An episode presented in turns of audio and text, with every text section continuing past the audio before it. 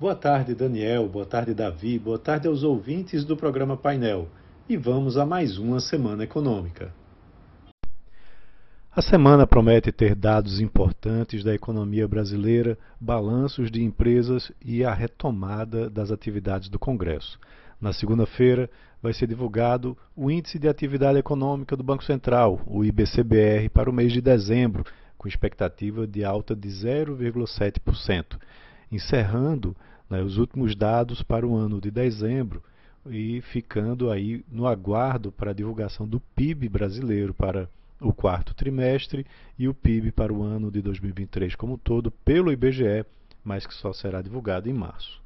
Na terça-feira vai sair o boletim Focus, né, com as expectativas para é, o crescimento do PIB, a Selic, a inflação e o câmbio para essa semana. É, como a semana anterior foi de carnaval, não deve haver alterações muito importantes. Na quarta-feira vai ser divulgado também o fluxo cambial pelo Banco Central. Na quinta-feira, o IPC, que é divulgado pela Fundação Getúlio Vargas e que equivale ao índice de preços ao consumidor amplo do IBGE. Na quinta-feira também vai ser divulgado o índice de confiança do consumidor, também pela FGV, e um dado muito importante, a bandeira tarifária de energia elétrica para o mês de março, que pode trazer impactos na inflação, né, que é calculada utilizando essa bandeira tarifária também. Na sexta-feira, para encerrar a semana, vai ser divulgado a arrecadação de janeiro do governo federal, né, com uma previsão de arrecadação de 276 bilhões de reais para o mês de janeiro há uma expectativa muito forte em relação a esses dados, porque esse é o ano que o governo federal promete chegar ao déficit zero.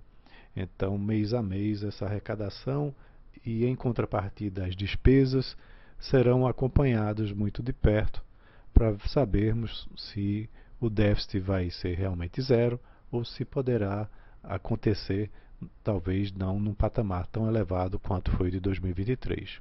No campo da política, acontece a volta das atividades do Congresso depois do Carnaval.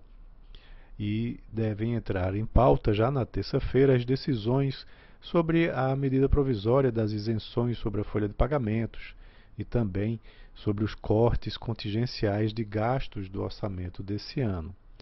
Essa é uma discussão bastante importante. Por fim, em termos de balanços, essa semana vai ter balanços de empresas importantes aqui no Brasil como a Vale, a Americanas, né, que passou por dificuldades muito grandes recentemente, e também o Pão de Açúcar, Açaí, Carrefour, e na área financeira, o Nubank e também a B3. Lá fora, nos Estados Unidos, eh, na segunda vai ser feriado, né, com bolsas fechadas, por conta de, é, do Washington's Birthday, né, o aniversário de Washington, e as atividades retomam na terça-feira.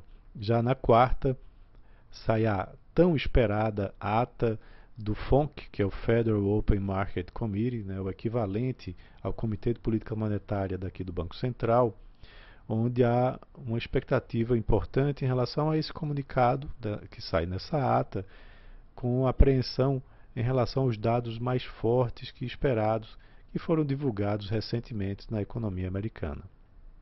Na quinta-feira, vão ser divulgados os dados semanais de pedidos de auxílio-desemprego, onde há sempre uma expectativa com relação ao desempenho desses dados e que podem servir para apontar como está a atividade econômica americana. Por fim, na sexta, não mais nos Estados Unidos, mas lá na Alemanha, os dados do PIB da Alemanha serão divulgados para o quarto trimestre, onde deve apresentar uma retração de 0,3% após queda de 0,1% no terceiro trimestre. Mas não deve estar entrando em recessão técnica porque os dados do terceiro trimestre foram ajustados né, para um crescimento nulo, né, uma estabilidade.